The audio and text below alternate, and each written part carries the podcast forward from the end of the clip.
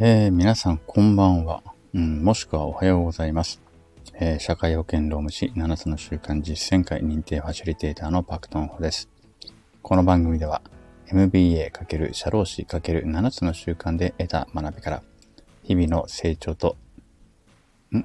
一歩の前進に役立つ話をお伝えいたします。すいません。今カンペがないのでちょっと詰まりましたけれども、えー、そんな感じです。こんばんは、もしくはおはようございます。というのは、えー、今3月10日の夜中2時10分となりました。はい、えっ、ー、とね、3月9日夕方5時がですね、配信がすいません、できませんでした。えー、知らなきゃまずいローム情報というコーナーをお送りする予定だったのですが、ちょっとね、朝から昼ぐらいに収録できるかと思ったんですけども、朝からバッタバタで、で、帰ってきてからもバッタバタで、で、7時から、えっ、ー、と、グローベスの授業を受けて、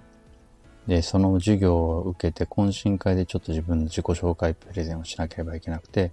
それが終わってすぐに次の JBCC の実行委員会の、え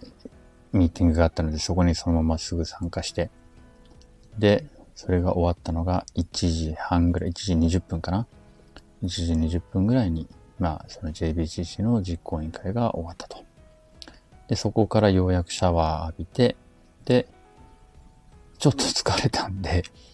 今コンビニ行っててね、ちょっとチューハイ買ってきちゃいました。でちょっと一杯飲みながら、えー、落ち着いてるとこであります。はい。で、すいません。ということでね、更新ができませんでした。やっぱり前日にやんなきゃダメですね、更新はね。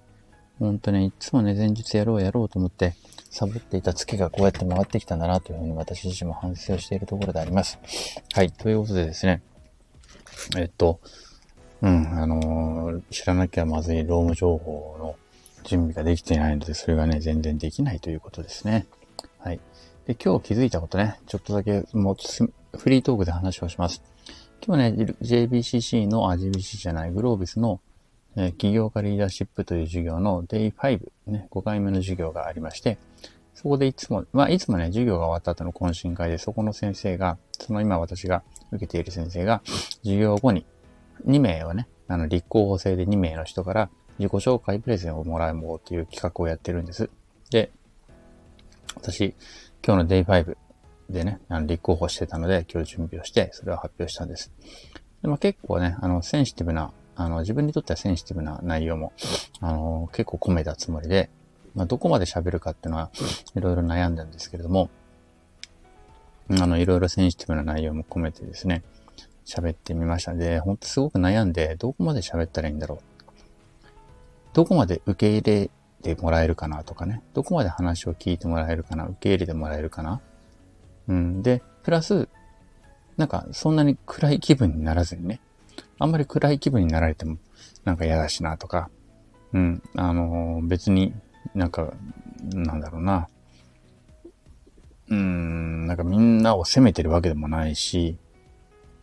ね、なんかこう、うん、そうなんですよ。責めてるわけでもないし、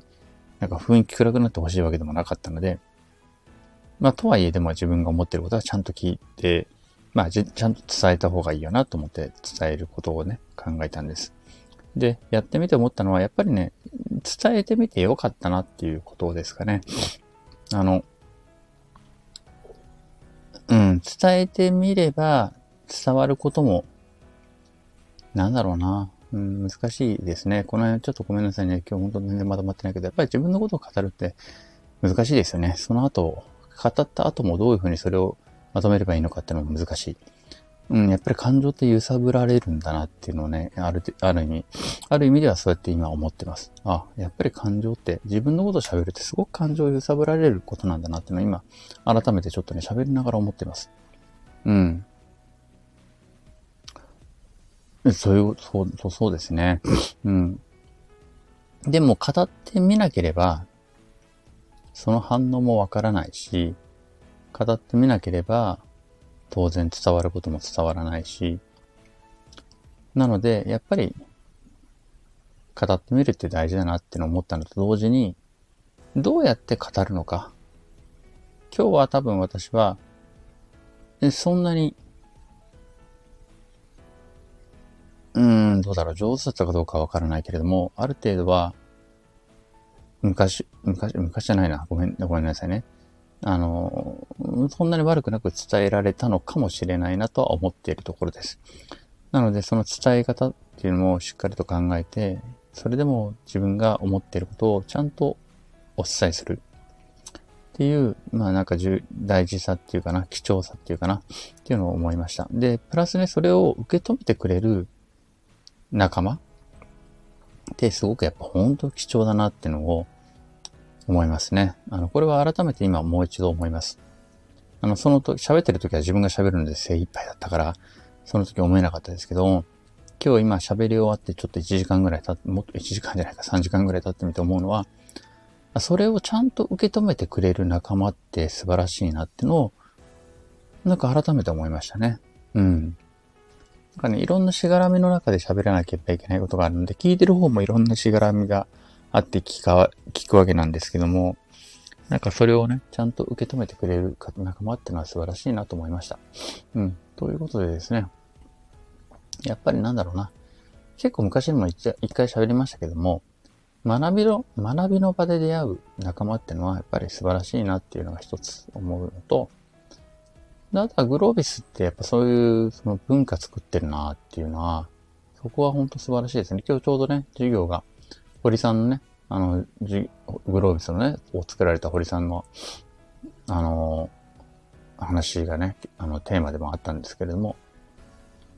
すごくやっぱりそういう文化を作られたっていうのは素晴らしいなっていうふうに思ったところであります。ごめんなさい。ちょっとね、今日は本当に何も準備をしてなくて適当に喋ってるので、本当ただの自分の思考の整理でしかないんですけれども、まあそういうことでとにかく語ってみる。で、でも語るにしてもいろいろやっぱりしっかり準備はする。うん。で、もう一つはそうやって聞いてこられる仲間と出会う。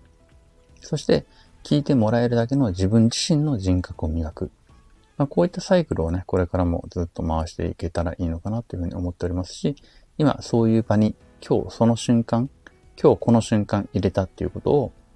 あの、とても幸せだったなというふうに思います。